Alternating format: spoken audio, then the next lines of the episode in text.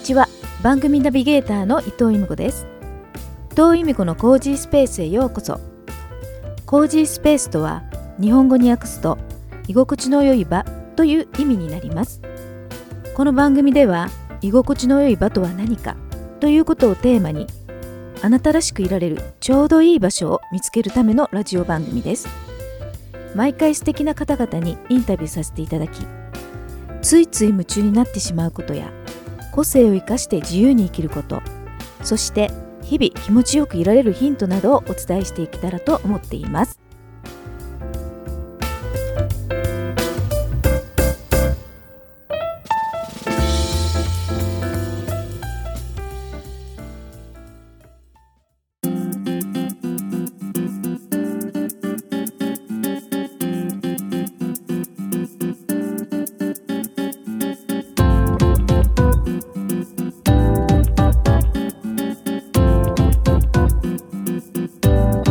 伊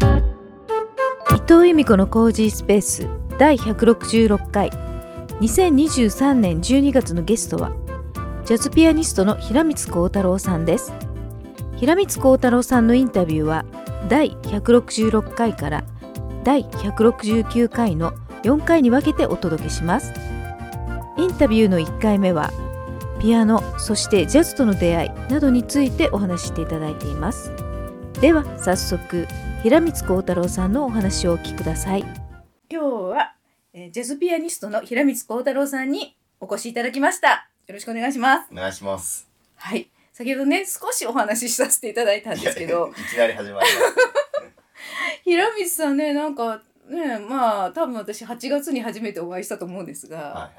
そっからなんか平光さんね私の番組「愛知北 M」の番組ラジオ局に来ていただいてお話ししていただいたり、お世話になりました。 ありがとうございます。はいあとあの平光さんのえジャズのライブを、はい。多分5回見てると思うんですよもう8月からご。五回も来て。そうで すそうですよ。本当ですえーよ。数えたらそうですよありがと。うごまざいますずあの8月にねあの短期間に。短期間ですよね、はい今あの収録してるのが11月の半ばなんですけど、はいあの考えてみたら8月にライブ主催私させていただいたえシンガーソングライターの小山拓司さんとサックスプレイヤーの三輪和人さんこちらの番組にもゲストにお越しいただいてるんですけどはい。その、えースペシャルゲストということで平光さんに来ていただいた時に私まあ初めてねお互いに意識し合ったと思うんですけどそうですね。それが1回目だったんですよ。まあスペシャルゲストっていうかまあ伴奏っていうかそんなことないですってあれ本当に大事です よ。ちょい役 で。跳躍じゃないですって。え、跳躍じゃないですって。え、あそそうんな認識でしたいやいやいやまあ頑張りましたけ頑ど。張ってましたっあて。のねメインのお二はい人がねうん。とても花がある方だったまあ、あの、まあ、いろいろキャラは濃 いと思いますけキど、ャラ二人のとも。はいそうですよね。え、だってあそこで、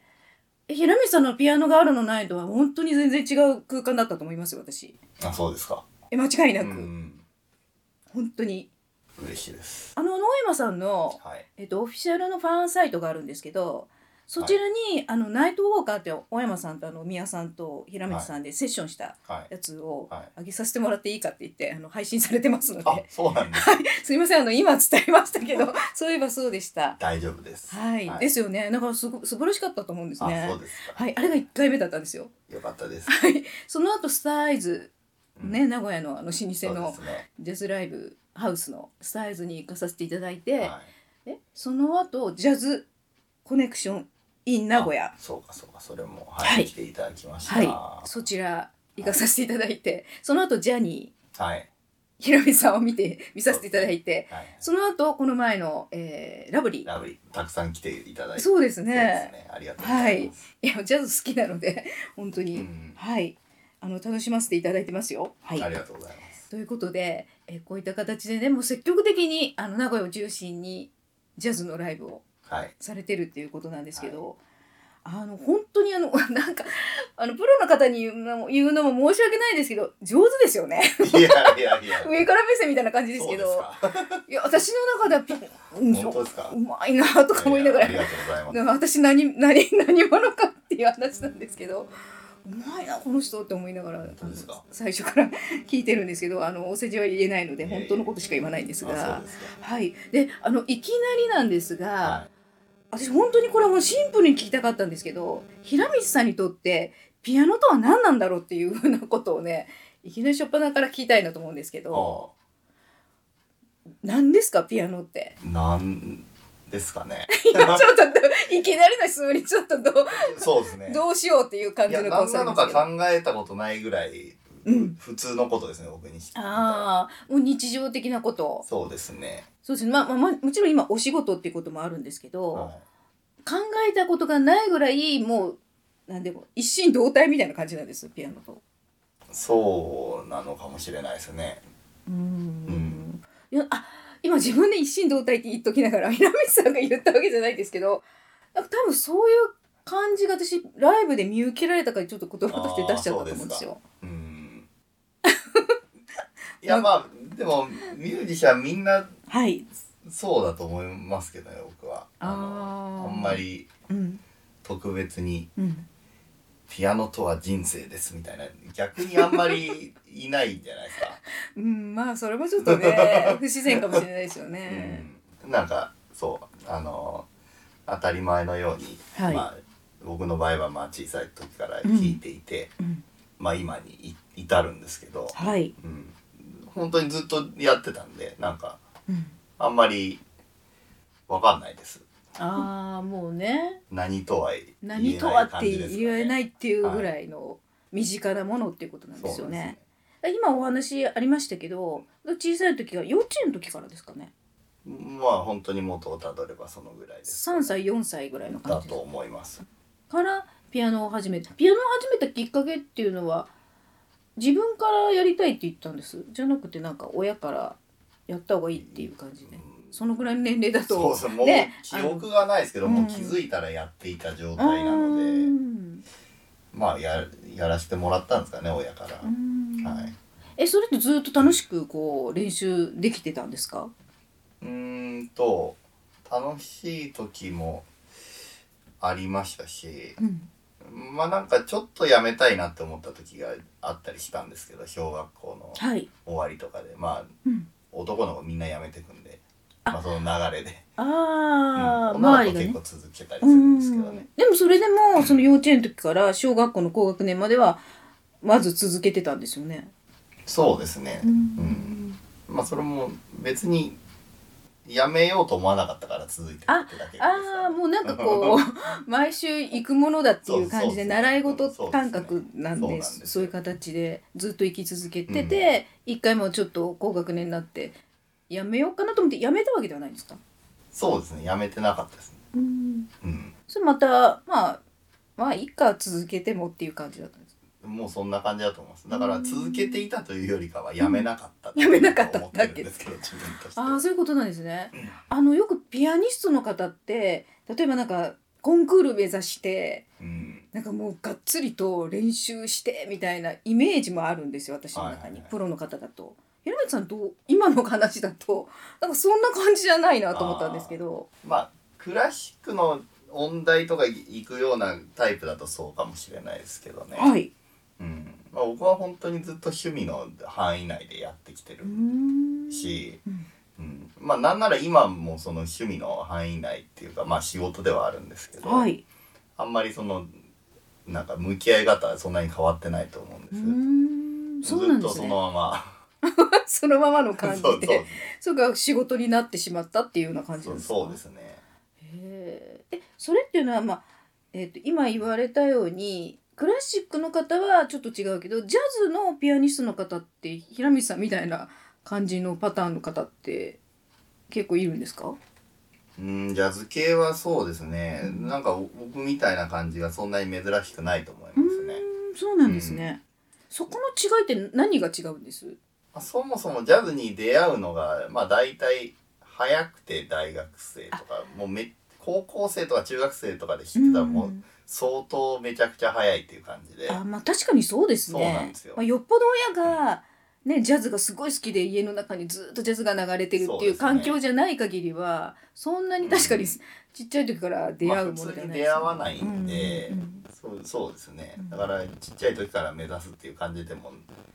ななかったですね僕の時うは。んえその時になんか他に何かやりたいものってあったんですかしょこういうのお仕事したいなとかって将来将来は、うんまあ僕大学はあの工学部だったんで そうなんですかそうですねえそうなんですそうですよだからなんかなんかを設計するような人になるなれたらなと思ってましたけどね漠然とあの前書いてありましたけど岐阜大学のそうです工学部なんですよ、はいえそうなんです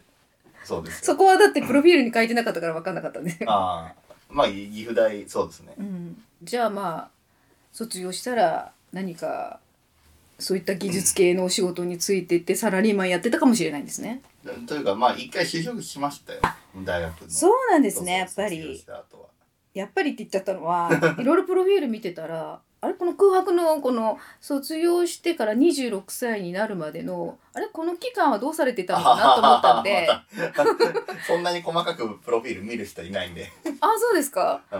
あそうですかそうそうちょっとだけ、あーだから就職されたのかなってちょっと思ったんですそうよですねあやっぱり就職されたんですねそうですその時はどういった関係のお仕事なんですか。 あもうその工学部の感じ感じですね感じのなんか設計するよう ななんか再活設計するような設計のをするまあそういった技術系の会社に勤められたんです。そうなんですけどうもんう本当にあの1年しか行ってなかったんでえもう見習いだけやってやめた感じなんで、あそうなんですね。 じゃあそ卒業して一年間はサラリーマンやら はれてい、た。ご迷惑をおかけしましたって感じなんですけどそうなんです。えそれって辞めたのはこうこのジャズピアニストを目指したいとかってあったんです。 そういうことですね一応、一応。 あそうなんですね。うんうん、そうですねえそそれはのまあ目指,、うんはい目指すというかもう土日にやったりしてたんですけ どもうそもそもそういうことなんですね。これあのジャズのピアノに出会うのが大学に入ってから出会われたってことでよかったです。僕はそうですねあじゃあ旧大学に入られてそこでそういったあのサークルがあったんですかね。そうですビッグバンドのサークルがあうって、んはうい。ん、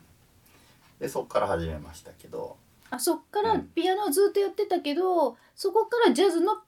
ピアノを本格的にはいまあやりだしたってことなんですね。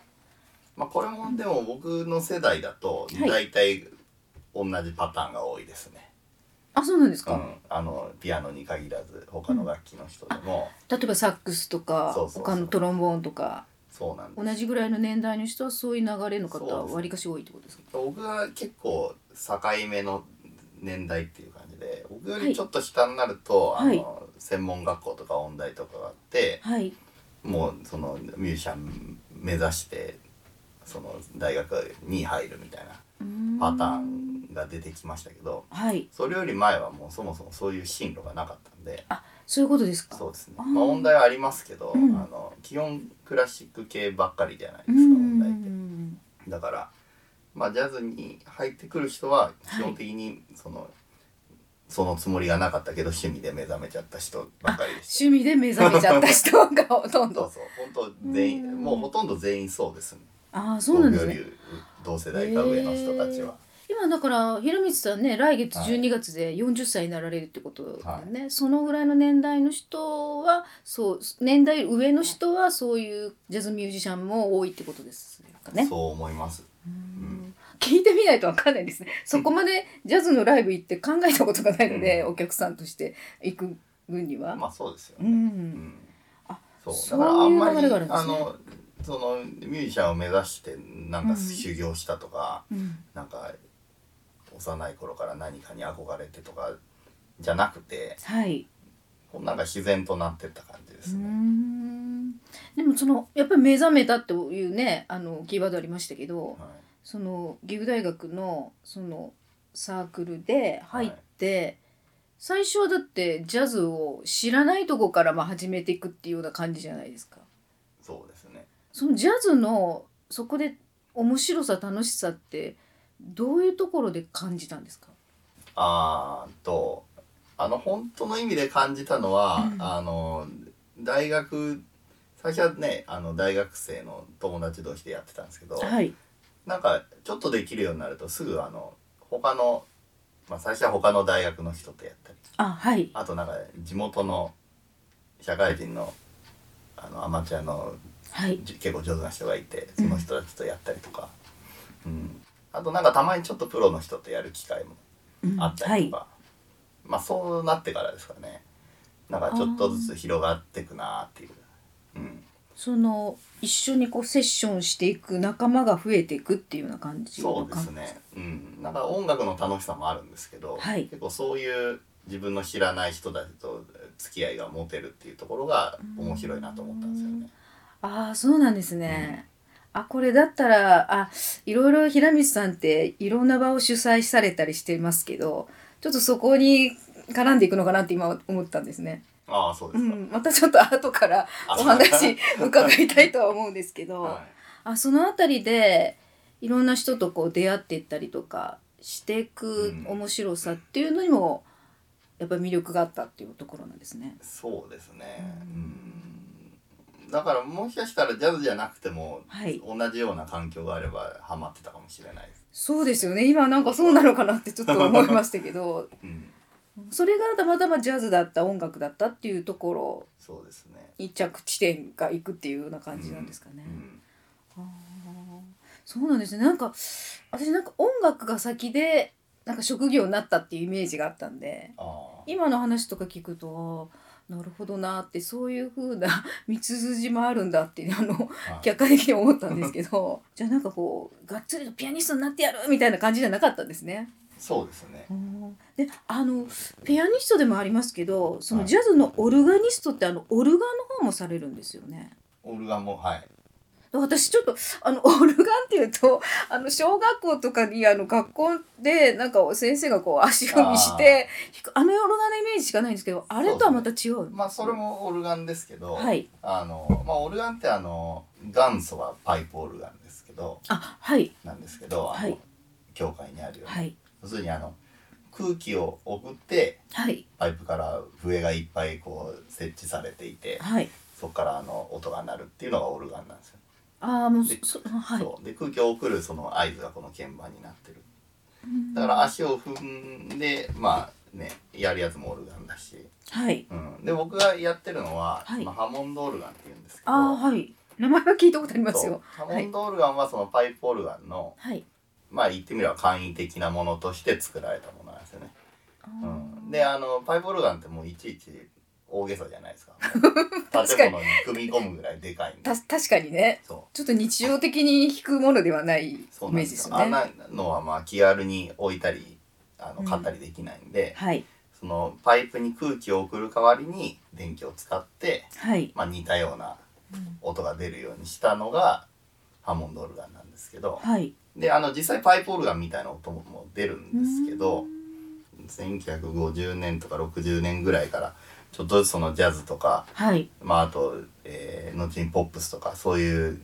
あのポピュラーミュージック方面でも結構はい。使われるようになるんですよね。でそれがハモンドオルガンなんですけど、はい。はい、そそのれオをやルってますオルガンでもジャズのライブをされたりとかもしてるってことですよね。そうですねまあピアノと並行してですけうどん、そのオルあのピアノがある例えばライブバーとかライブハウスって結構あると思うんですけど、はい、オルガンがある そういったライブハウスとかって数として少ないイメージがあるんですよあるんですかうんいやまあ日本にはほとんどないしまあ特に愛知県とか、まあ、この辺に限って言うとゼロですね。あそうなんですかそえっとそれはどどうされるんですかはまあその、まあ、ももっと簡易なものにはなっちゃうんですけど一応自分で持ち込んで、そうなんですよね持参してそうです。まあそれはあの比較的最近あの発売されてる、まはあ、結構その本物を模したかなりリアルな音が出るやつではあるんですけうどーんそれを持って行ってやってますねオルガンやるときは。そうなんですねえ他にジャズオルガニストって名乗ってこう演奏されてる方ってこの辺りでいらっしゃるんですうーんまあまあ何人かはいますけどねその方と一緒にやるってことはあるんですかあオルガン同士はまあないですか、あんまりない、ね 確かにピアノ同士でオルガン同士じゃそうないかもでしすねれない同ですじね楽器だとあんまり合わないですけどああーどういった音となんかフィットするイメージなんですかそのオルガンとのオルガン、まあ、特に僕ジャズオルガンはい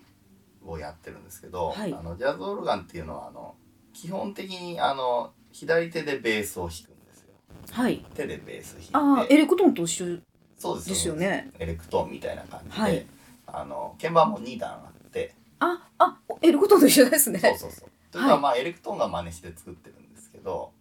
オルガンを真似したのがエレクトーンってことそうそうですなんですだかそうらですそれをエレクトーンよりももっと元祖がオルガンなんですよそういねうことですか私エレクトーンずっとやってた のででも今ガンスが分かってなかっそたうそうそうごめんなさいはい戻しますけどはいそうなんですはいでその2段ある鍵盤の、はいまあ、下の段で左手でベース弾いて、でまあ右手でメロディーコードそうメロディー弾いたりコード弾いたりコード弾いたりね、伴奏したりするんですけど、はいまあそれが面白いですね、ううんんだからオルガンバンドは基本的にベーシストいないんですよ必要ないですよねベース弾いそうてなんるです弾いてるからそうそうだからピアノトリオっていうとはいピアノベースドラムの編成のこと言うんですけど、はいオルガントリオっていうと、はいまあ、基本はあのオルガンドラムまでは一緒なんですけど、はいまあ、ギターがギターが入入っっててくることくがる多いです、あーサックスとかそういうあの管楽器が入ってくるってことはあるんですまあありますけどまあそれに乗っかる感じですかねあうん、まああーギターがいないっていうパターンもありますけどあそうなんですね、ベーえーベースじゃなくてドラムとオルガンだけっていうこともあるってことありますねいやなんかジャズオルガニストっていうかあのオルガン奏者っていうのはあんまりこう自分の中であのフォーカスしたことがなかったんで、ちょっと興味深くて聞いちゃったんですけど、そうですねまあオルガンはうんまあ30過ぎぐらいから始めたんで、まあここ10年ぐらい、そうですねまあそれはやろうと思って始めましたえなんかきっかけは何だったんですか